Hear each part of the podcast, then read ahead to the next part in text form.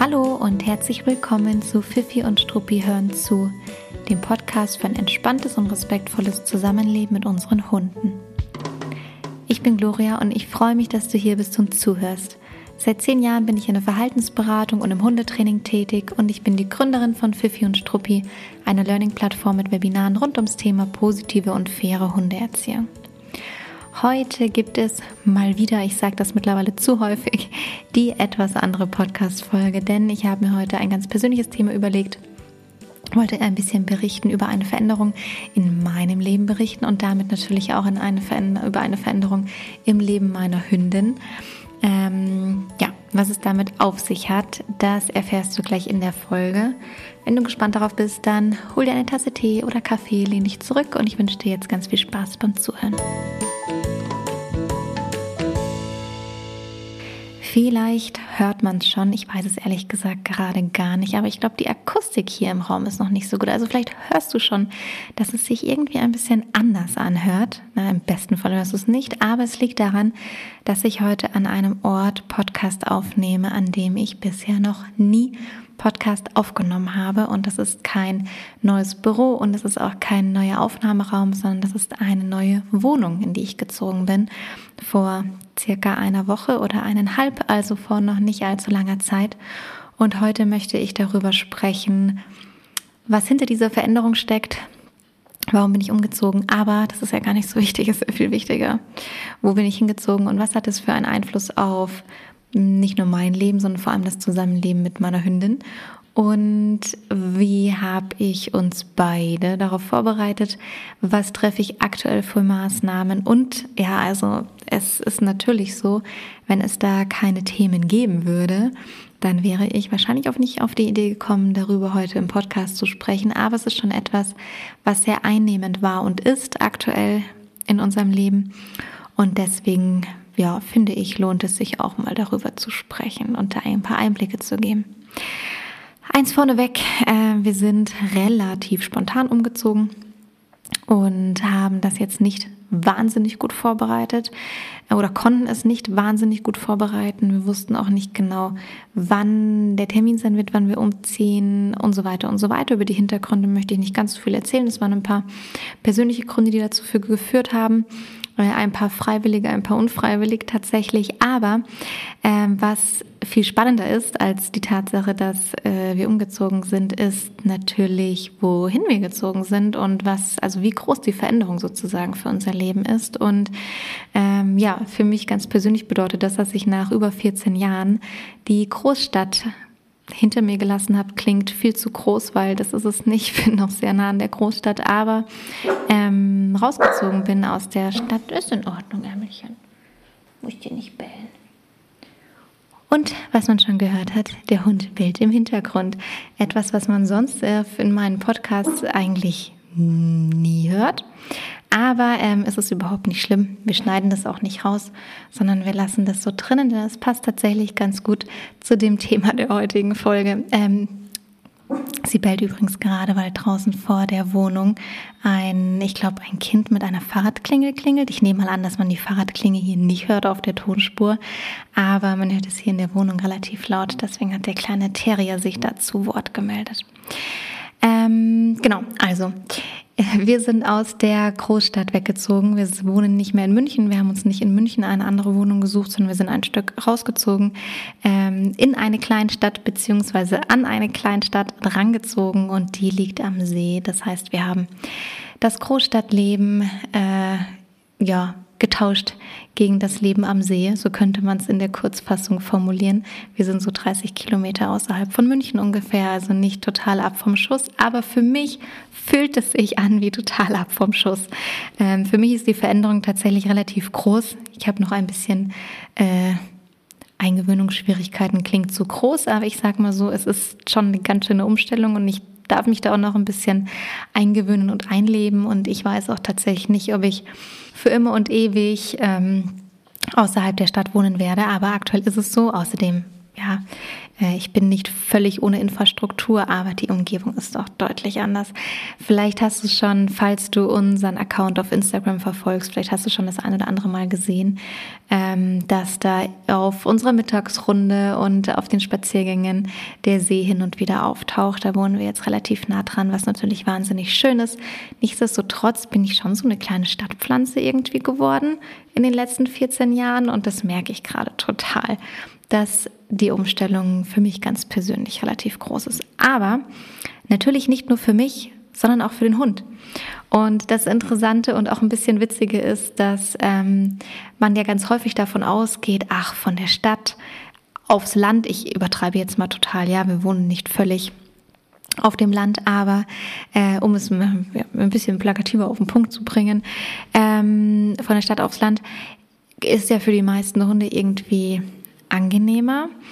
Und da muss ich sehr drüber schmunzeln, weil ich es meiner Hündin total anmerke, den Umzug, und es gar nicht so einfach ist, sie hier einzugewöhnen und sie tatsächlich, also der kleine Stadthund hat hier doch die ein oder andere Eingewöhnungsschwierigkeit und sei es nur so kleine Dinge wie, äh, dass es auf der Abendrunde deutlich dunkler ist außerhalb der Stadt. Dinge, an die man davor vielleicht nicht denkt. Es sind viel, viel weniger Straßenlaternen hier. Die sind teilweise äh, haben also ein reduziertes Licht. Ich weiß gerade gar nicht, ob es an den Einsparungsmaßnahmen, den Energieeinsparungsmaßnahmen liegt, aber ehrlich gesagt glaube ich das nicht. Hier sind insgesamt deutlich weniger Laternen und die leuchten auch nicht so hell. Und das sind diese Kleinigkeiten, über die man davor vielleicht nicht nachdenkt, die etwas auch ähm, mit dem Hund machen. Ja, da sind die Hunde unterschiedlich sensibel natürlich. Wenn du jetzt sagst, ach, ich bin in meinem Leben mit meinem Hund schon siebenmal umgezogen und das hat er immer super luftig locker weggesteckt, dann ist es total gut möglich und total super. Ja, dann hast du da eine sehr coole Socke. Ähm, ich wusste schon, das wird bei meiner Hündin nicht so sein. Das ist äh, das Thema wird ein bisschen sensibler sein. Unser letzter Umzug ist ich glaube, zweieinhalb Jahre her und da hatte ich noch ganz gut auf dem Schirm, wie die Eingewöhnung dort ausgesehen hat, wie lange sie gebraucht hat und was ihr dort auch geholfen hat. Deswegen konnte ich das jetzt ein bisschen nutzen. Allerdings sind wir innerhalb der Stadt damals umgezogen und sie kannte die Umgebung, sie kannte die Spazierwege relativ gut, nicht alle, aber die meisten. Und ich merke jetzt, dass nicht nur der Wohnungswechsel, sondern der ganze Umgebungswechsel doch ein deutlich größeres Thema ist. So, jetzt aber eins nach dem anderen, um hier ein bisschen Struktur reinzubringen. Ich wollte heute ein bisschen erzählen, ähm, was habe ich in Vorbereitung gemacht, was mache ich aktuell, ähm, um äh, meine Hündin hier einzugewöhnen und über was bin ich vielleicht drüber gestolpert. Ich habe auch die ein oder andere für mich interessante neue Erkenntnis ähm, gewonnen. Ähm, und ja, das wollte ich ganz gerne heute einmal teilen und ein bisschen berichten.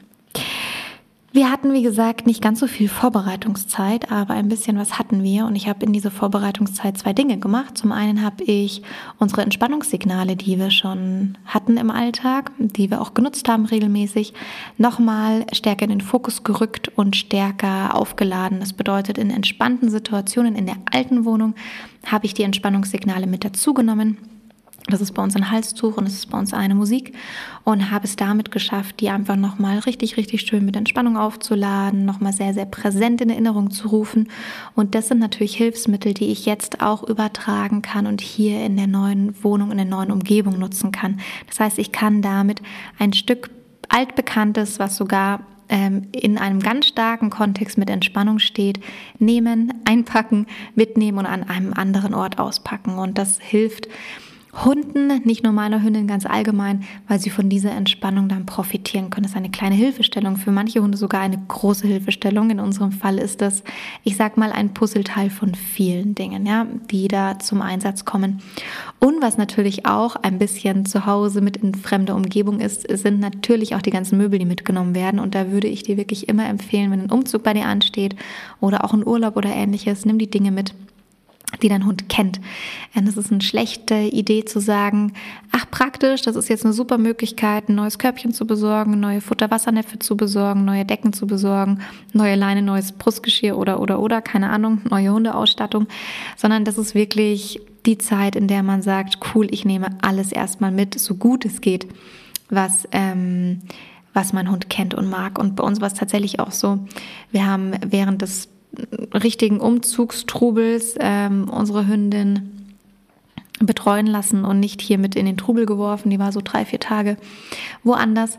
Ähm, und als wir sie dann wieder in die Wohnung geholt haben, war wenigstens schon so ein paar Möbel standen schon, das Sofa war da, die Teppiche lagen, Dinge, die für den Hund auch wichtig sind, um sich zu entspannen, um sich hinlegen zu können. Ich wusste, dass es für unsere Hündin wichtig ist, weil sie halt sich halt nicht auf den nackten Boden legt, sondern ähm, die kleine Terrier-Prinzessin, ja, liegt natürlich nur auf Sofas, Polstern oder Decken oder Teppiche. Ähm, deswegen war, das zum Beispiel ganz gut. Und das Witzige war, sie ist in die neue Wohnung reingerannt und das erste, was sie gemacht hat, war auf den Teppich zu rennen, den sie kennt und sich erstmal auf dem Rücken zu schubbern. Und dann hat sie sich ihr Stofftier geschnappt, das sie kennt und sehr, sehr gerne mag. Und das war dann so ein bisschen so, ah, okay, der, der Blick war irgendwie lustig. Das ist sehr, sehr stark menschlich ähm, interpretiert, aber der Blick war so nach dem Motto, aha, die Umgebung kenne ich nicht, aber mm, das ist mein Sofa, mm, das ist mein Teppich, mm, das ist mein Stofftier, aha, aha, aha. Ähm, und dann ist sie so irgendwie ganz aufgeweckt hier durchgerannt und hat sich das irgendwie alles angeschaut und so auch sehr intensiv an allen Möbeln geschnuppert, die sie natürlich alle kannte. Also wir haben hier erstmal keine neuen Möbel rein bis auf einen neuen Tisch. Ähm, aber die anderen Dinge sind alle alt bekannt und sie hat da irgendwie ganz interessiert an allen Möbeln geschnuppert. Das fand ich irgendwie ganz spannend. Und wie gesagt, menschlich interpretiert, so ein bisschen so nach dem Motto, äh, die Möbel kenne ich hier, also die Umgebung kenne ich nicht, aber die Möbel kenne ich hier alle. Ähm, das war irgendwie ganz witzig zu beobachten. So, das heißt, man hat da schon gesehen, altbekanntes Mitnehmen ist sehr, sehr gut, weil es natürlich eine gewisse Form von Orientierung gibt und ein gewisses, ja, Bekanntes, was mit in einer fremden und neuen Umgebung ist eben. Ähm, genau, und so habe ich das eben auch mit Entspannungssignalen gemacht, die es eben schon gab in unserem Alltag. Ansonsten kann man die natürlich auch für sowas absichtlich aufbauen, um sie dann zu verwenden, aber ich habe sie einfach ein bisschen wieder präsenter in den Fokus gerückt und dann mitgenommen und hier eben auch genutzt in der neuen Umgebung. Ähm, was habe ich noch gemacht? Wie gesagt, ich hatte nicht ganz so viel Zeit in der Vorbereitung. Mm, ich habe ähm, mir in Erinnerung gerufen, was ihr bei unserem letzten Umzug, die Eingewöhnung, sehr erleichtert hat. Und das waren zum Beispiel zwei Transportboxen, die sie hat, eine größere, eine kleinere. Die standen im Wohnzimmer und im Schlafzimmer und die habe ich jetzt auch mitgenommen, um sie ins Wohnzimmer zu stellen. Und die andere steht nicht im Schlafzimmer, sondern im Auto. Komme ich auch noch gleich darauf, warum das so ist. Und auch da war es so, dass sie die anfangs sehr, sehr stark genutzt hat ähm, und es jetzt, jetzt immer, immer, immer weniger wird. Das heißt, sie hat am Anfang sehr, sehr viel in den Boxen geschlafen und jetzt wird es immer weniger und sie schläft öfter auf dem Teppich oder im Körbchen, wie sie sonst normalerweise auch macht. Hunde nehmen sich häufig so Schutzräume nur in Momenten, in denen sie die wirklich brauchen. Wenn sie krank werden würde, würde sie sich zum Beispiel wieder in die Box legen. Aber wenn es ihr normalerweise gut geht, ist sie da nicht so häufig. Trotzdem ganz spannend, dass es eine Hilfestellung sein kann in schwierigen Situationen oder in schwierigen Phasen. Und ich hatte mich noch daran erinnert, in der Wohnung, in die wir vor zweieinhalb Jahren gezogen sind, dort war sie sogar über die ersten Wochen ähm, täglich sechs bis acht Stunden in diesen Boxen und hat dort geschlafen. Also es war noch viel extremer, es war jetzt nicht so stark der Fall, aber hin und wieder hat sie die genutzt und hat dort geschlafen. Und das war mir noch so in Erinnerung geblieben, weil es mich damals sehr erstaunt hat und dann habe ich die eben mitgenommen. Ähm, jetzt, wo ich darüber nachdenke, das ist es für mich ein sehr angenehmer Gedanke, dass ähm, die Eingewöhnung in der vorherigen Wohnung auch eine gewisse Zeit gebraucht hat. Ähm, das tut mir ganz gut, das in Erinnerung zu rufen, weil wir tatsächlich hier auch noch so unsere kleinen Themen und Probleme haben. Und das ist schon etwas, was auch an mir so ein bisschen nagt. Also zum einen hat man es natürlich gerne, dass es dem Hund gut geht und der sich irgendwo hinlegt und schläft und alles fein ist. Zum anderen ist es auch ein bisschen anstrengend. Also kann man ja auch so offen sagen, natürlich ist ein Hund wo einzugewöhnen anstrengend und manchmal auch ein kleines bisschen nervig ist in Ordnung. Man darf auch mal genervt sein oder angestrengt sein oder wissen, okay, das ist jetzt eine Zeit, die eben ein bisschen mehr von einem fordert. Weil ähm, was meine Hündin ganz im Speziellen macht, wenn sie sich in einer Umgebung nicht so gut zurechtfindet und Dinge neu sind, ist, dass sie die mit Bällen kommentiert. Da ist sie relativ terriertypisch und ähm, ich bin in dem Sinne wie soll ich das sagen, ich bin nicht in allen Lebensbereichen introvertiert, aber ich habe es gerne ruhig zu Hause. Auch mit Teria habe ich es gerne ruhig zu Hause.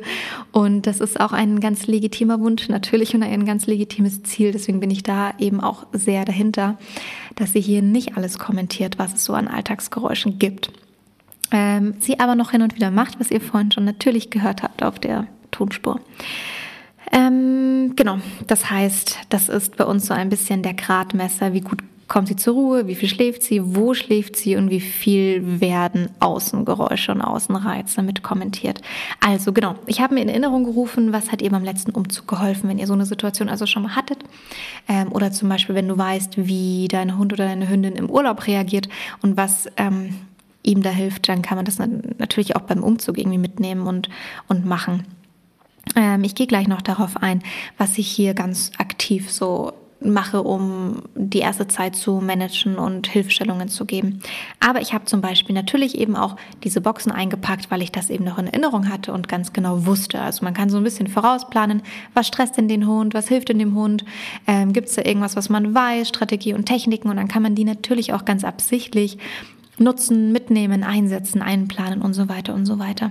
Und eine dritte Sache habe ich in der Vorbereitung gemacht und zwar habe ich ähm, mit äh, der Tine gesprochen. Tine äh, Christine Lange von Fair Dogs, ähm, eine ganz, ganz tolle Verhaltensberaterin und Hundetrainerin, die auch bei uns auf fifi und struppi.de äh, das ein oder andere Webinar gegeben hat zum Thema Belohnungen, Hundebegegnungen, Alleinbleiben, also ganz wichtige Themen bei uns abdeckt.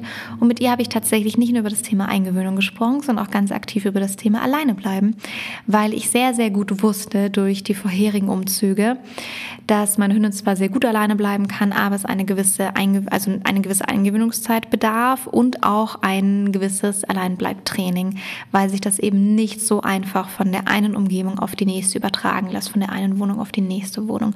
Und was ich auch gemacht habe, ich habe meinem Freund Bescheid gegeben, ähm, aka ähm, alle Familienmitglieder in die mit im Haushalt leben. In meinem Fall ist es halt mein Freund. Ansonsten ähm, ist es eben praktisch, allen Familienmitgliedern Bescheid zu geben, dass es auf einen zukommt. Das heißt, ich habe meinem Freund ganz klar gesagt, bitte sei dir darüber bewusst, dass wir in den ersten Wochen unsere Hündin nicht alleine lassen können in der neuen Umgebung, in der neuen Wohnung. Und ich habe das mehrfach gesagt weil ich wollte, dass es sehr, sehr präsent ist und ankommt, weil ähm, ich schon wusste, ähm, mein Freund hat das nicht so stark auf dem Schirm wie ich und dann kommt schnell mal ein, lass mal essen gehen, lass mal hier gehen, hingehen, lass mal das machen, lass mal das machen. Und ich wollte dann nicht im Nachhinein immer wieder in diese Situation geraten zu sagen, nein, das können wir doch nicht, weil, nein, ich kann nicht mit, weil, nein, kannst du bitte auf sie aufpassen, weil, ähm, sondern ich wollte da für klare Verhältnisse sorgen und auch eine ganz klare Erwartungshaltung erzeugen. Ähm, nicht nur eben die Vorbereitung für den Hund, sondern es ist ja auch eine Vorbereitung bei den Menschen oft nötig und sich wenigstens klar darüber zu sein, dass man die nächsten Wochen den Hund wahrscheinlich nicht ohne weiteres alleine lassen kann, ist eben schon ganz wichtig und ähm, genau, deswegen habe ich das zum Beispiel auch gemacht. Ähm, es gibt ein paar Managementmaßnahmen, die ich hier getroffen habe ähm, in der Wohnung, die uns auch wahnsinnig gut helfen. Das sind Hilfestellungen. Ich werde die wieder abbauen. Das ist mir immer ganz wichtig dazu zu sagen, weil viele Leute sich durch Hilfestellungen und Managementmaßnahmen eingeschränkt fühlen oder schnell mal Gefahr laufen zu denken, ja, muss das denn jetzt immer so sein? Und darum geht es überhaupt nicht. Es geht in Eingewöhnungszeiten und es geht in Anfangszeiten eines Trainings darum, eine gewisse Phase und eine gewisse Zeit zu überbrücken und oder dem Hund eben, während er noch ein hohes Stresslevel hat, eine Unterstützung zukommen zu lassen, die man dann auch sehr, sehr gut wieder abbauen kann. Ähm, wie stark man die wieder abbaut, ist sehr individuell. Es gibt auch viele, die sagen, ich behalte mir die eine oder andere Hilf Hilfestellung Einstellung, weil die ist für mich echt mm, wirklich nicht aufwendig im Alltag. Dem Hund hilft total und das alles andere wäre sehr trainingsintensiv. Dann ist es legitim, Hilfestellungen, Hilf, äh, Unterstützungen beizubehalten. Ähm, einige von den Dingen äh, werde ich wieder abbauen, anderes wird vielleicht bleiben. Hm, ich erzähle einfach mal. Wir wohnen äh, jetzt nicht mehr im zweiten Stock, sondern wir wohnen im Erdgeschoss. Wir haben eine Terrasse mit einem kleinen, einer kleinen Grünfläche. Ich würde es jetzt nicht unbedingt als Garten bezeichnen, aber ähm, es ist eine kleine Rasenfläche mit dabei. Wir wohnen im Erdgeschoss. Das ist für einen älteren Hund sehr, sehr schön. Das ist aber auch für einen kleinen Terrier ganz schön anstrengend, weil man hier im Erdgeschoss auch sämtliche Reize natürlich viel, viel besser wahrnimmt, die außerhalb der Wohnung passieren, als wir das im zweiten Stock hatten. Ähm, allerdings muss ich dazu sagen, ich kenne das Leben im Erdgeschoss. Ähm, die ersten, pff, jetzt muss ich mal kurz nachdenken, dass ich hier keinen Quatsch erzähle. Ich wollte nämlich sagen neun Jahre, aber das stimmt. Doch, das stimmt. Die ersten neun Jahre ihres Lebens, meine Hündin ist elf Jahre alt, äh, die ersten neun Jahre, acht bis neun Jahre, hat die in einer Erdgeschosswohnung gewohnt, äh, mit kleinen Unterbrechungen, aber sie kannte das Und dann sind wir in den zweiten Stock gezogen und jetzt sind wir eben hierher gezogen. Dazwischen gab es noch ein paar andere Umzüge aus persönlichen Gründen, aber äh, immer nur für kurze Phasen und Momente. So, das waren die, die, die größeren Steps. Deswegen weiß ich, wie sie auf Dinge reagiert, die im Erdgeschoss äh, vor der Wohnung äh, passieren. Und ich weiß, dass es ihr viel einfacher fällt, in einer Wohnung zu sein, die nicht im Erdgeschoss ist. Ähm, aus anderen Gründen, Gründen des Bewegungsapparats zum Beispiel und Terrasse und Gartenanteil und so weiter, wird es für sie natürlich total prächtig sein, hier im Erdgeschoss zu wohnen. Ähm, das war schon auch eine sehr bewusste Entscheidung von uns. Aber in Bezug auf Managementmaßnahmen wusste ich, pff, da wird was auf mich zukommen, weil meine Hündin auf alle Reize reagiert, die vor der Wohnung existieren ähm, das hat sie von Anfang an gemacht. Das ist einfach ein Trainingsthema bei uns. Das ist etwas, was man ihr beibringen und üben muss, was sie nicht einfach mitbringt. Ja, diese Gelassenheit bringt sie nicht mit gegenüber Reizen.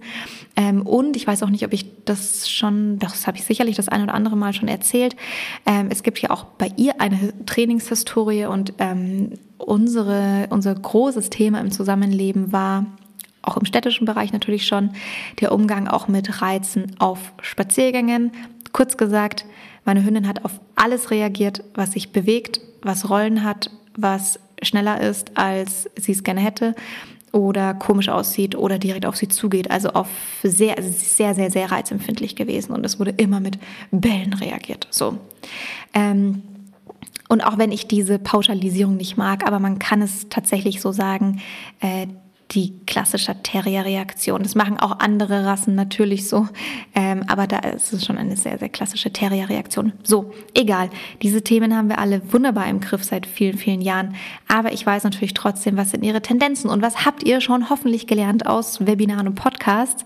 In stressigen Situationen kommen Tendenzen wieder zum Vorschein. Ist bei uns Menschen so, ist auch bei Hunden so. Das heißt, Dinge, die man gut trainiert hat, können aber wieder mehr Trainingsaufwand erfordern in einer neuen Umgebung, neuen Situation Situation oder wenn der Hund ein höheres Stresslevel, Stressniveau hat. Das ist hier auf jeden Fall gegeben und der Fall. Deswegen wusste ich, es wird auf alles reagiert werden, was außerhalb der Wohnung passiert. Wir haben hier sehr, sehr viele Fenster und die sind nahezu bodentief. Gute Voraussetzung.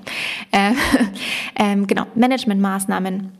Die ersten Tage, ich habe es nur jetzt auch gerade nicht an, wegen der Podcastaufnahmen natürlich, aber die ersten Tage lief hier fast durchgehend Hintergrundmusik.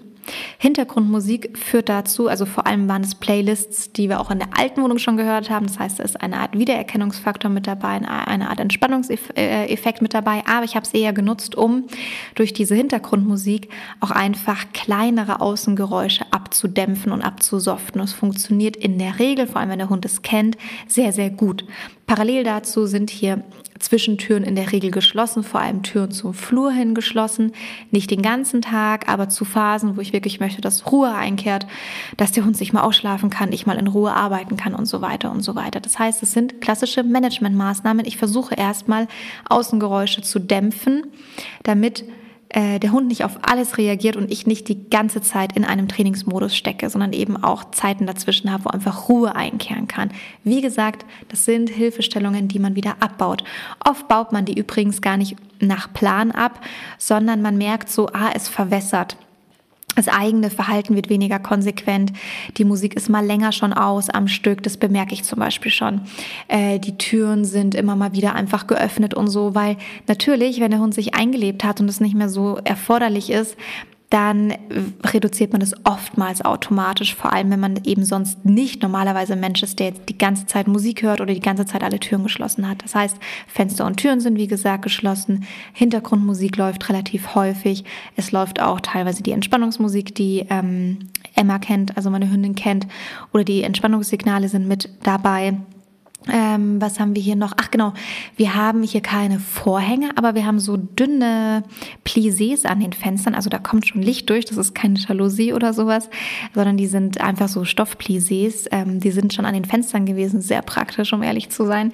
Ähm, und die sind, ähm, die nutze ich komplett bei allen Fenstern im Wohnzimmer, damit eben hier auch Außenreize abgesoftet, abgedämpft sind. Natürlich sieht man da einen Schatten, der vorbeigeht oder ähnliches, ähm, aber es ist abgesoftet, abgedämpft. Das ist etwas, was auch eine sehr, sehr gute Managementmaßnahme ist. Was ich auch mache, ähm, oh, was sich jetzt langsam wieder ein bisschen auflöst, also jetzt peu à peu wird wieder relativ häufig normal über den Napf gefüttert. Was ich äh, gemacht habe in den ersten Tagen, ähm, ist, dass ich fast ausschließlich ähm, das Futter über Licky-Mats, Schleckmatten gegeben habe. Zum einen ist es etwas, was einfach eine gewisse Form von Beschäftigung beinhaltet. Es ist sehr bedürfnisorientiert, oft sehr ähm, erregungssenkend, ausgleichend, stimulierend. Für viele Hunde funktioniert das sehr gut. Man muss immer testen, ob es für den eigenen Hund gut funktioniert, ob es wirklich entspannend wirkt oder ob es einen Hund eher fuchsig macht, weil er vielleicht schneller an sein Essen rankommen möchte. Aber in unserem Fall funktioniert das sehr gut. Das heißt, ich habe hauptsächlich über Licky-Mats gefüttert ähm, und ich habe die anderen Managementmaßnahmen getroffen, die ich schon aufgezählt habe. Ich habe mit Tine davor äh, im Vorfeld noch besprochen, besprochen und abgeklärt, was kann man denn sehr, sehr viel Bedürfnisbefriedigendes machen, was können wir mit einbauen. Wir haben zum Beispiel unsere täglichen Spaziergänge von drei auf vier Spaziergängen erhöht. Ach, das habe ich auch schon in der alten Wohnung angefangen zu machen, weil ich wusste aus verschiedenen Gründen, dass es helfen wird, dann eben noch einen Zwischenspaziergang zu machen. Solche Dinge zum Beispiel äh, beziehungsweise eine frühere Abendrunde zum Beispiel, wenn ich jetzt beobachte, dass es hier draußen dunkler ist, als äh, es in der Stadt eben dunkel wird und dann eben stärker zum Beispiel auf Reize reagiert wird oder der Hund irgendwie dadurch nervöser wird oder oder oder. Genau. Ähm, das heißt, ich habe mir angeschaut, wie kann ich allgemein ihre Bedürfnisse gut befriedigen. Das ist eben vor allem in Zeiten mit vielen Veränderungen natürlich wichtig, weil es dem Hund hilft, so Akkus aufzuladen, wieder Impulskontrolle zu bekommen. Also sehr ausgleichend ist natürlich. Das heißt viel Bedürfnisbefriedigung, viel Managementmaßnahmen, Vorbereitung so gut es geht. Und ähm, jetzt überlege ich gerade, was haben wir noch in der Vorbereitung gehabt? Bedürfnis. Ah, genau. Was ich unterschätzt habe, das wollte ich gerade sagen. Ich habe eine Sache unterschätzt und zwar habe ich unterschätzt, wie sehr es meiner Hündin hilft, ähm, an Orten spazieren zu gehen, die sie kennt. Das war mir nicht bewusst, weil ich sehr, sehr häufig, als ich noch in der Stadt gewohnt habe, ähm, aus der Stadt rausgefahren bin, um spazieren zu gehen, weil es oft einfach die schöneren Strecken waren und ja, auch für meine Hündin die schöneren Strecken waren. Und deswegen dachte ich mir, naja, jetzt ist das ist ja irgendwie easy jetzt hier, jetzt bin ich ja nicht mehr in der Stadt.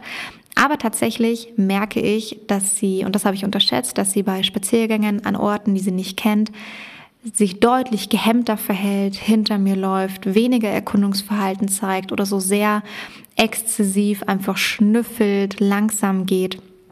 Ähm, sich nicht so gut motivieren lässt, nicht so gut für Spiele aufgelegt ist. Es blitzt so manchmal durch, aber es ist eben so ein bisschen erfordert so ganz schön viel Zuspruch. Und dann bin ich hin und wieder äh, an Orten spazieren gewesen, auch rund, rund um die alte Wohnung herum, weil wir halt hin und wieder natürlich noch mit dem Umzug beschäftigt waren. Und dort ist sie ganz extrovertiert plötzlich gewesen und hat sich voll gefreut und ist nach vorne gerannt und vor mir ge gelaufen an der Leine und ähm, hat viel mehr Strecke gemacht und gefühlt viel mehr Energie gehabt, weil ich mir schon gedacht habe, okay, äh, ist der Hund jetzt irgendwie in kürzester Zeit noch mehr gealtert, ist sie noch langsamer geworden oder was ist passiert? Aber es ist mir dann erst aufgefallen, dass ich den Unterschied wieder gesehen habe, dass es ein gehemmtes Verhalten ist. Und ähm, das ist wirklich Wahnsinn wie stark man ähm, gehemmtes Verhalten oft übersieht, weil man es missinterpretiert. Weil man es eben nicht interpretiert als, oh, das ist ein Umgang mit Konflikt in dem Moment oder mit einem Unwohlsein, sondern man sich halt denkt, oh, was ist mit dem Hund heute los? Warum geht er so langsam? Heute ist irgendwie nichts mit dem anzufangen. Heute ist er irgendwie nicht gut drauf oder so sehr gedeckelt, sehr zurückhaltend. Oh, mm, mm. das ist ja auch was, was so ein bisschen an der eigenen Stimmung oftmals auch kratzen kann. Also bei mir ist es so. Und mir ist es aufgefallen durch den Vergleich wieder in der alten Umgebung, ah, wieder alte Emma, altes Verhalten, so, ah, okay, nee, die ist nicht langsamer geworden, die ist nicht irgendwie krank oder so, die ist nicht älter geworden, sondern die verhält sich gerade gehemmt durch äußere Umstände, Stress, Veränderung und so weiter. Das war nochmal für mich sehr spannend. Das heißt, kurzfristiges Learning, öfter an äh, Wegen spazieren gehen, an Orten spazieren gehen, die sie kennt, Strecken, die sie kennt, auch die außerhalb der Stadt. Ähm, und nicht eben nur an neuen Strecken. Und ich dachte halt, ich tue ihr auch einen Gefallen, hier halt von der Wohnung wegzugehen und weniger Auto zu fahren, ähm, sondern direkt von der Wohnung weg eben Strecken zu wählen. Und das war tatsächlich oder ist tatsächlich nicht immer so. Wir müssen uns das so ein Stück weit erarbeiten, hier die Strecken zu gehen. Und das ist schon, da bin ich drüber gestolpert. Das war für mich ein neues Learning, weil ich das total unterschätzt habe. Das heißt, ich baue jetzt absichtlich öfter mal Strecken ein, die sie kennt, werde ich auch später noch machen, an den Ort fahren, die sie kennt, um dort spazieren zu gehen, ähm, obwohl man hier auch von der Haustür weg echt schön spazieren gehen kann. Ähm, also ganz spannend war für mich eben auch nochmal irgendwie ein neues Learning. Ähm, ich wollte auch ein bisschen darauf eingehen, woran merke ich, dass meine Hündin noch mit, der, mit dem Wechsel so ein bisschen zu kämpfen hat oder es für sie schon ein Thema ist. Ich meine, ich muss auch natürlich dazu sagen, ich bin da natürlich sehr, sehr, sehr hellhörig. Ich achte da auf sehr viele Kleinigkeiten. Ich mache mir da auch ziemlich in den Kopf. Ähm, bin da auch so ein bisschen die Überhundemami. Ich weiß, dass das nicht alle so machen. Ich glaube auch nicht, dass es immer so nötig ist, um ehrlich zu sein. Ähm, aber wenn man halt gerne möchte, so wie ich es halt schon gerne möchte, dass der Hund, dass es dem sehr gut geht, dass er sich schnell eingewöhnt und dass er eben auch entspannt ist und nicht dieses Reaktive hat, dann muss man da natürlich auch einen gewissen Aufwand betreiben, vor allem bei einem Hund, der reizempfindlich ist und der sensibel ist und der vor allem sensibel auf Umgebungswechsel reagiert. Aber es kann sein, und das finde ich völlig legitim, dass du dir vielleicht an der einen oder anderen Stelle der Podcast-Folge denkst, oh Mann, ey, übertreibt sie es nicht, ja? Das mag vielleicht in manchen Augen so klingen oder, oder oder überinterpretiert sie nicht das Verhalten. Das mag so vielleicht für den einen oder anderen klingen. In meiner Wahrnehmung ist es halt so, wie ich es halt wahrnehme und damit bin ich auch fein. Ich kann es auch reflektieren und einsortieren. Ich weiß, dass es nicht alle so kleinschrittig, engmaschig und unterstützend machen würden und das finde ich auch in Ordnung und legitim. Finde es aber auch legitim, dass ich, dass es eben mein Weg ist, damit umzugehen. Ich muss aber auch dazu sagen, ähm, das kratzt tatsächlich sehr an mein, meinem eigenen Nervenkostüm, wenn meine Hündin gestresst ist. Das kratzt sehr an, mein, meinem eigenen Nervenkostüm, wenn hier gebellt wird die ganze Zeit oder Unruhe herrscht oder ein Hund ständig aufspringt, wenn ich aufstehe. Das ist etwas, womit ich nicht gut umgehen kann. Ich übe mich da auch in Gelassenheit. Ähm, aber deswegen ist es mir sozusagen wichtig, da gleich, also strukturiert halt eine gute Situation zu schaffen, damit für sie und für mich hier weniger Stress ist. So, um das mal vielleicht kurz auch zu erklären, wenn man da insgesamt auch ein bisschen gelassener und cooler mit umgeht, dann ist es wahrscheinlich auch so, dass einem das auch gar nicht so stark auffällt, weil man da einfach vielleicht dann selber auch nicht so. Also vielleicht kann man es zusammenfassen. Meine Hündin reagiert sensibel auf Umgebungswechsel und ich reagiere sensibel auf ihre Veränderungen im Verhalten. Das ist wahrscheinlich die beste Zusammenfassung. Und ja, zwei Sensibelchen, die hier an unterschiedlicher Stelle aufeinandertreffen. So, das heißt, woran merke ich, dass sie sich da schon noch gerade schwer tut in der Eingewöhnung, beziehungsweise es einfach eine Eingewöhnungsphase noch aktuell ist. Es wird deutlich, also sie ist deutlich reaktiver in der Wohnung, aber auch wichtig außerhalb der Wohnung. Ähm, das zieht sich natürlich dann durchs, durch das ganze Verhalten und den ganzen Alltag durch, wenn ein Hund ein höheres Stresslevel hat. Das heißt, reaktiver hier in der Wohnung bedeutet, es wird stärker auf Außengeräusche reagiert, es wird stärker reagiert, wenn jemand durch den, durchs Treppenhaus geht. Also wir sind in einer Wohnung, wir sind nicht irgendwie in ein Haus gezogen oder sowas.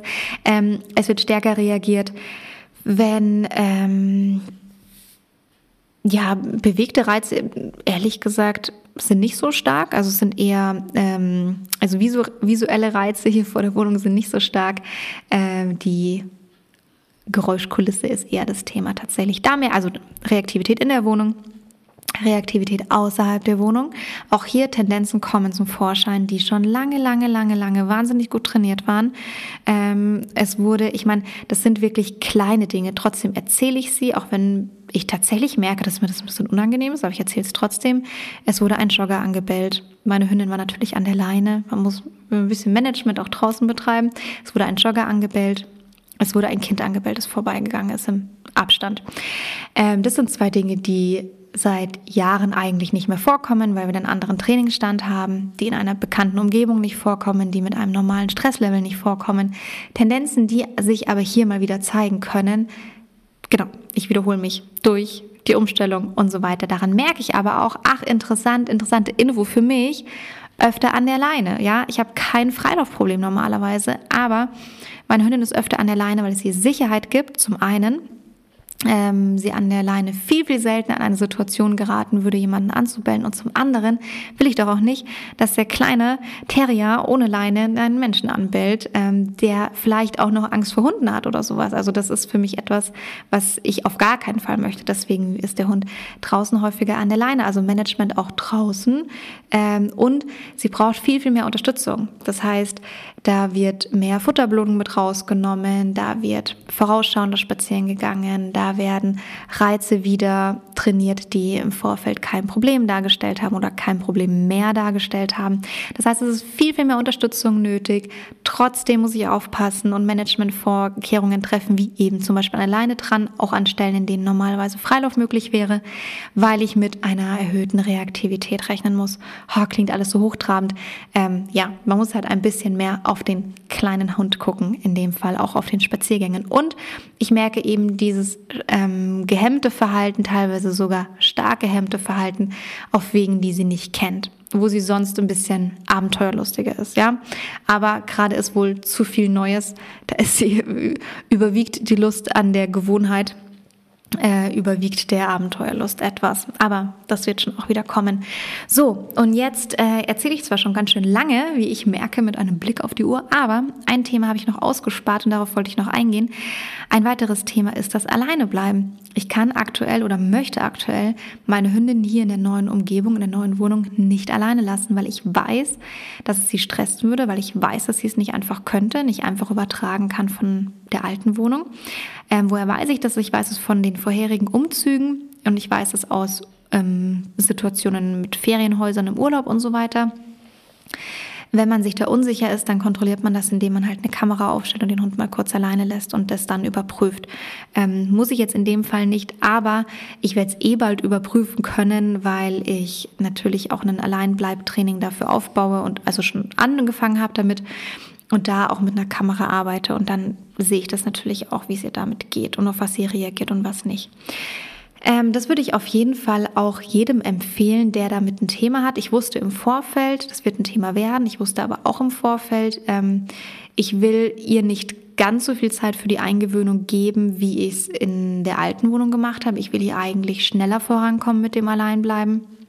Ich will hier nicht warten, bis von sich aus sie hier wieder äh, sich super eingelebt hat und es damit vielleicht von sich aus einfacher wird mit dem Alleinebleiben, sondern ich will es von Anfang an ähm, strukturiert aufbauen und trainieren, weil ich damit aber auch gerne relativ schnell vorankommen möchte. Das ist halt mein Anspruch gewesen, weil es wichtig ist in meinem Leben, äh, sie auch mal alleine lassen zu können in der Wohnung. Ähm, genau, das heißt, das ist von an, also ich wusste, ich hatte schon einen ganz, ganz dezidierten Plan für den Aufbau des Alleinebleibens, bevor ich überhaupt umgezogen bin. Und das habe ich eben ähm, in meinem Fall jetzt in Zusammenarbeit mit der Tine gemacht. Und mit unserem Alleinbleib-Webinar, das es dazu auch auf der Seite, auf der, auf unserer Website gibt. Also mit diesen Inhalten habe ich gearbeitet. Ich finde es eh spannend. Ich habe überlegt, ähm, all die Dinge, die ich nutze, ich nutze sehr, sehr, sehr viele Tools äh, gerade, die sich auch in Webinaren wiederfinden ähm, die ich gerade, also ich betreibe gerade ganz, ganz viel aktives Hundetraining, was ich in, den, in der letzten Zeit mit meiner eigenen Hündin nicht mehr so gemacht habe, weil wir uns halt eingegroovt haben in, in den normalen Alltagsthemen. Und deswegen habe ich überlegt, okay, wo findet man die Dinge wieder, auf die ich gerade zurückgreife, weil sie vielleicht für den einen oder anderen spannend sind. Das Thema Geräuschempfindlichkeit findet man, und da kommt man vielleicht nicht drauf, in unserem Silvester-Webinar. Ja, natürlich ist hier kein Feuerwerk außen, aber die Geräusche außerhalb der Wohnung ähm, lassen sich mit denselben oder ähnlichen Methoden trainieren. Das heißt, alles in Bezug auf die Geräuschempfindlichkeit und zur Ruhe kommen, während Geräusche hier um die Wohnung herum sind. Da nutze ich Inhalte aus unserem Silvester-Webinar ganz, ganz, ganz stark. Gegenkonditionierung, Management, Desensibilisierung und so weiter und so weiter. Das sind jetzt so Schlagworte, aber die werden dort ganz, ganz ausführlich erklärt und besprochen. Ähm, dann nutze ich viele Inhalte aus unserem Entspannt in allen Lebenslagen Webinar. Ich meine, das ist natürlich die totale Basis, hier für Entspannung zu sorgen, für Bedürfnisbefriedigung zu sorgen, ganz, ganz, ganz klar. Ähm, ich nutze aber auch Teile von unserem Hundebegegnungswebinaren, vor allem eben wegen der Reaktivität draußen. Ähm, und ich hatte noch ein drittes Webinar ganz präsent. Ah ja, das Alleinbleiben, genau, ich habe es vorhin schon angesprochen. Das Alleinbleiben-Webinar. Das ist ähm, natürlich auch etwas, was ich jetzt wahnsinnig intensiv nutze, inhaltlich. Ähm, also ich nutze nicht die Webinare, ich kenne natürlich die Inhalte. Ich wollte nur sagen, wenn der eine oder andere daran interessiert ist, findet er die Tools und Techniken, die ich aktuell selber verwende, in den angesprochenen Webinaren. Ähm, genau. Und trotzdem habe ich mir ganz bewusst Tine noch als Unterstützung mit an die Seite geholt. Äh, liebe Tine, falls du diese Podcast-Folge hörst und gar nicht damit gerechnet hast, dass ich heute ungefähr 50 Mal deinen Namen sagen werde, äh, schicke ich dir liebe Grüße. Aber ich weiß gar nicht, ob du alle Podcast-Folgen hörst, deswegen äh, gehe ich davon jetzt einfach aktuell mal nicht aus. Aber ansonsten ganz liebe Grüße. Ähm, das heißt, auch ich habe mir Unterstützung geholt. Natürlich kann ich selber einen Plan aufstellen, ähm, wie man dem Hund beibringt, alleine zu bleiben. Aber ähm, ich habe mich einfach gefreut, mich da auch ein bisschen coachen zu lassen und auch ein bisschen unterstützen zu lassen und ein bisschen zu fachsimpeln ist zu viel gesagt, weil ich habe da auch einfach sehr auf das vertraut, was die Tine gesagt hat. Und das ist auch in Ordnung, da mal ein bisschen auch die Verantwortung abzugeben, wenn es um den eigenen Hund geht.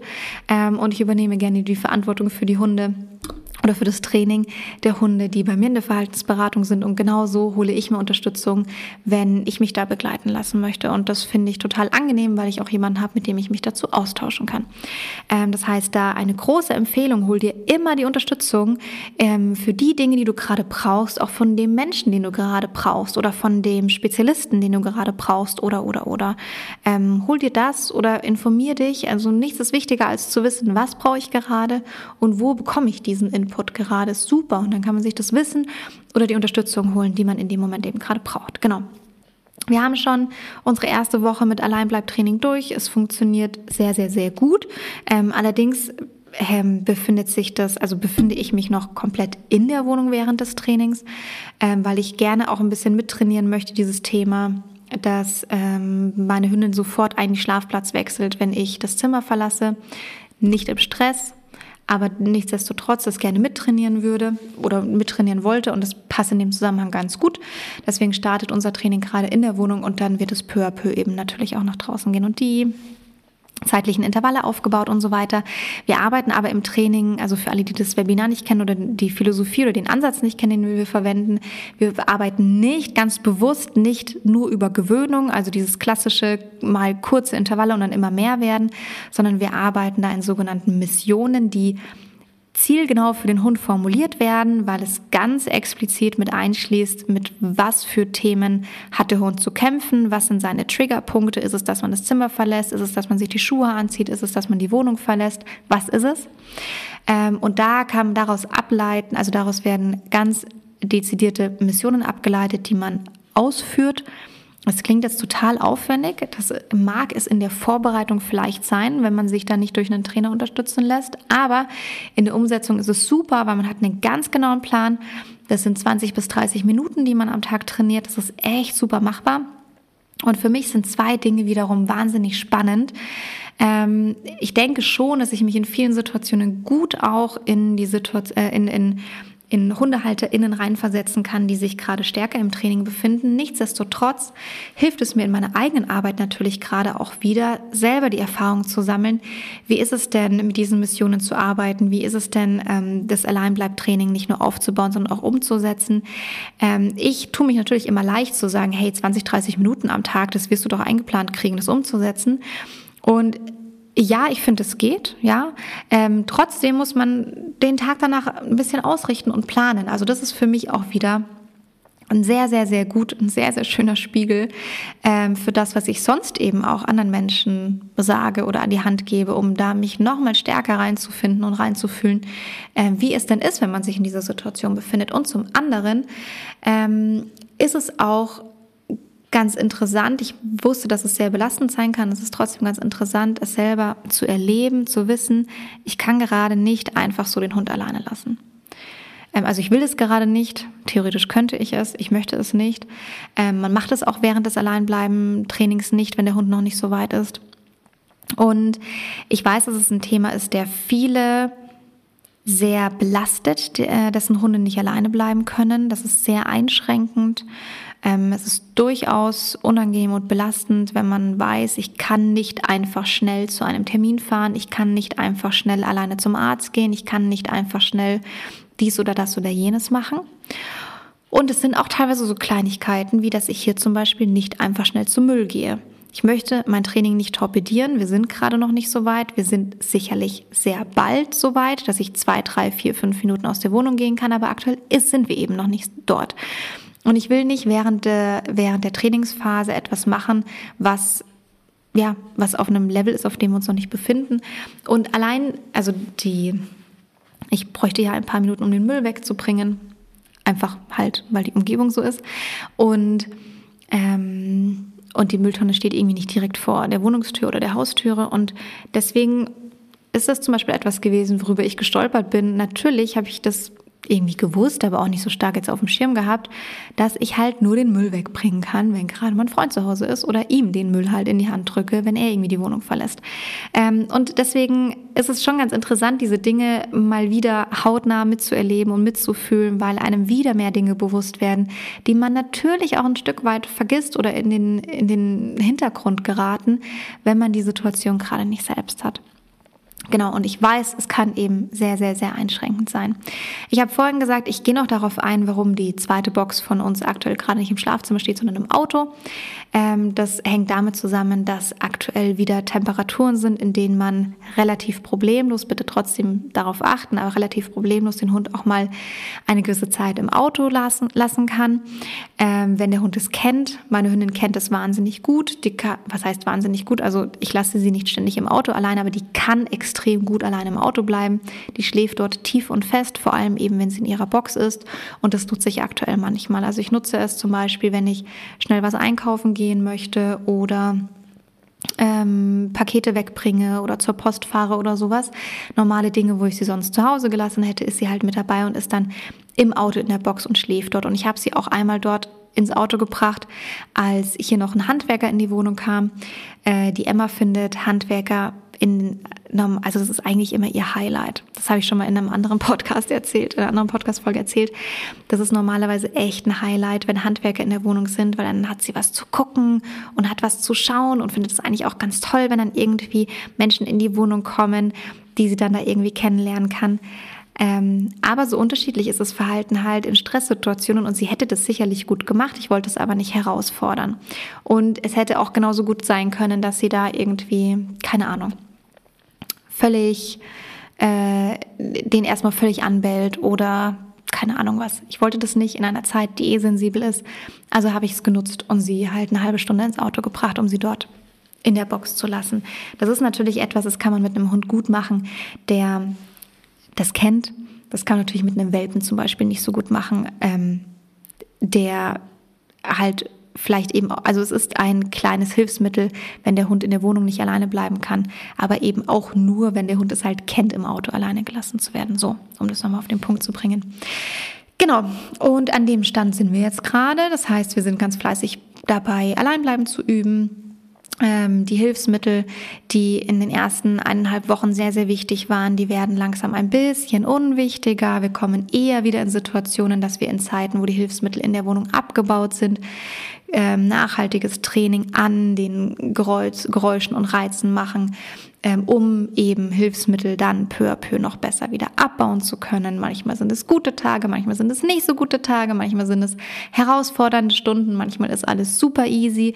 Was von Anfang an super gut funktioniert hat, da bin ich sehr happy, ist das, ähm, mit den Hilfsmitteln, wie hier wirklich eine wahnsinnig entspannte Situation entstehen kann über Stunden. Das heißt, ich habe nicht die Situation, dass der Hund nicht ausreichend schläft und dadurch noch ein weiterer Stressor irgendwie mit reinfällt, sondern mit den Hilfsmitteln funktioniert das alles wahnsinnig gut, aber es wird da, es wird nicht so einfach sein oder nicht ohne Trainingsaufwand verbunden sein, die zu reduzieren und die abzubauen.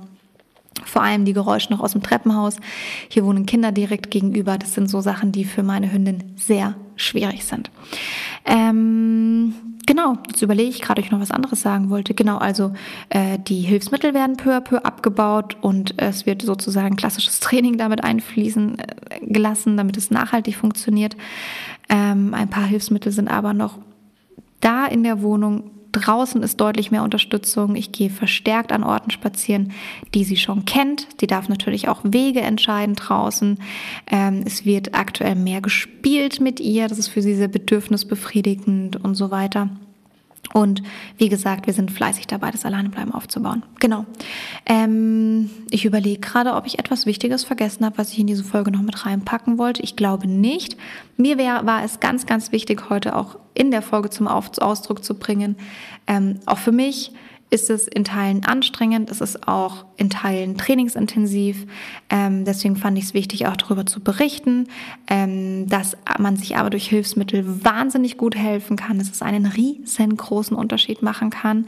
Also für mich ein Unterschied wie Tag und Nacht nutze ich Hilfsmittel, schläft der Hund entspannt, würde ich nichts machen und mir denken, nach mir die Sinnflut, dann wäre hier ziemliches Chaos.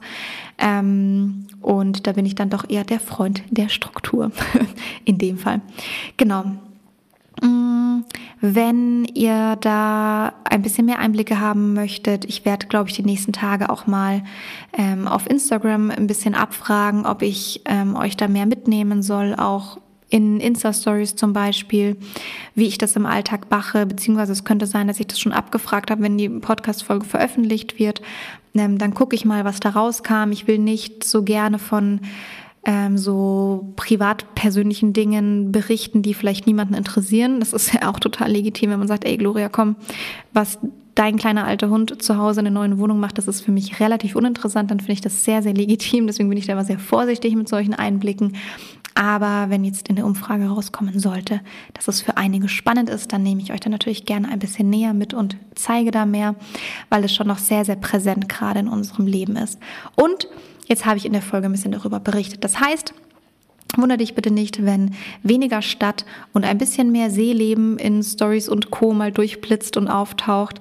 Ähm, für mich ist es gerade eine Art Experiment, weil na, es fühlt sich noch nicht irgendwie wie angekommen an, aber mal gucken, ob es in die Richtung gehen wird. Ähm, es ist eine Umstellung für den Hund, aber natürlich auch für den Menschen. Ähm, ich finde es aber ehrlich gesagt auch ganz cool, mal neue Dinge zu machen, Dinge, die einen selber auch ein bisschen aus der Komfortzone rausbringen, rauslocken die einen vielleicht auch ein bisschen flexibel halten. Veränderungen im Leben, finde ich, halten einen ein bisschen flexibel. Ähm, und was ich jetzt auch noch kurz dazu sagen muss, weil mir das total unangenehm ist, dass ich irgendwie, also auch in meinem privaten Bereich hin und wieder erzähle, dass ich noch Eingewöhnungsschwierigkeiten habe. Ich weiß natürlich, dass es ein ganz, ganz, ganz, ganz, ganz wahnsinnig großes Privileg ist, in der Nähe von einem See leben zu dürfen. Ähm, wir haben eine sehr schöne Wohnung hier. Ähm, das ist wirklich ähm, ein totaler Glücksfall gewesen, dass wir diese Wohnung bekommen haben, dass wir hier so nah am See leben dürfen jetzt für eine Zeit. Und nur weil ich erzähle, dass eine Eingewöhnung mit Anstrengung verbunden ist, sowohl beim Hund als auch beim Mensch und dass ich mich da selber auch ein bisschen umgewöhnen darf, heißt es nicht, dass ich dieses Privileg nicht wahnsinnig zu schätzen weiß. Ich bin da in, in dieser, in vielerlei Hinsicht ein sehr, sehr, sehr dankbarer Mensch für viele Dinge, finde es trotzdem legitim, auch mal anzusprechen, dass man mit der einen oder anderen Sache struggelt. Ähm, genau, aber das zu reflektieren hilft ja meistens in dem Moment. So, und jetzt höre ich auf zu sprechen, weil ich glaube, es kommt nichts Spannendes mehr aus meinem Mund raus. Ähm, wenn du Fragen zu der Folge hast oder zu den Inhalten, ich verlinke auch die Webinare, auf die ich verwiesen habe ähm, die ich ganz, ganz stark nutze. Eine Ankündigung möchte ich noch machen im November, wenn ich, ja, ich bin richtig informiert natürlich. ich wollte gerade sagen, wenn ich richtig über das Webinarprogramm bei Fifi und Struppi informiert bin, ja, ich habe es ja auch gemacht, dieses Webinarprogramm, ähm, findet im November sowohl das Alleinbleiben-Webinar als auch das Silvester-Webinar live statt. Das hat nichts mit meinem Umzug zu tun. Das Alleinbleiben-Webinar findet einfach live statt, weil wir eine wahnsinnig große Nachfrage danach haben. Wir es inhaltlich noch ein kleines bisschen anpassen zur letzten Version. Es wird noch ein Ticken besser werden. Ich finde es trotzdem, so wie es jetzt auch aktuell gerade schon auf der Website verfügbar ist, wahnsinnig toll. Aber wenn ihr da gerne live mit dabei sein wollt, es wird live stattfinden im November. Die Termine werden bald veröffentlicht auf der Website und das Silvester-Webinar, nicht weil ich umgezogen bin, sondern weil dann der Jahreswechsel wieder vor der Tür steht. Ey, der nächste Monat ist November. Ich kann es überhaupt nicht fassen. Und man braucht ein bisschen Vorlauf, um das aufzubauen. Aber ganz im Ernst, wenn ihr damit ein Thema habt, mit Geräuschen, mit Silvesterangst oder auch mit Gewitterangst, seid unbedingt mit dabei. Ihr könnt euch entweder jetzt schon die Aufzeichnung anschauen oder ihr seid dann live mit dabei. Das ist inhaltlich so cool geworden. Das war letztes Jahr schon wahnsinnig toll.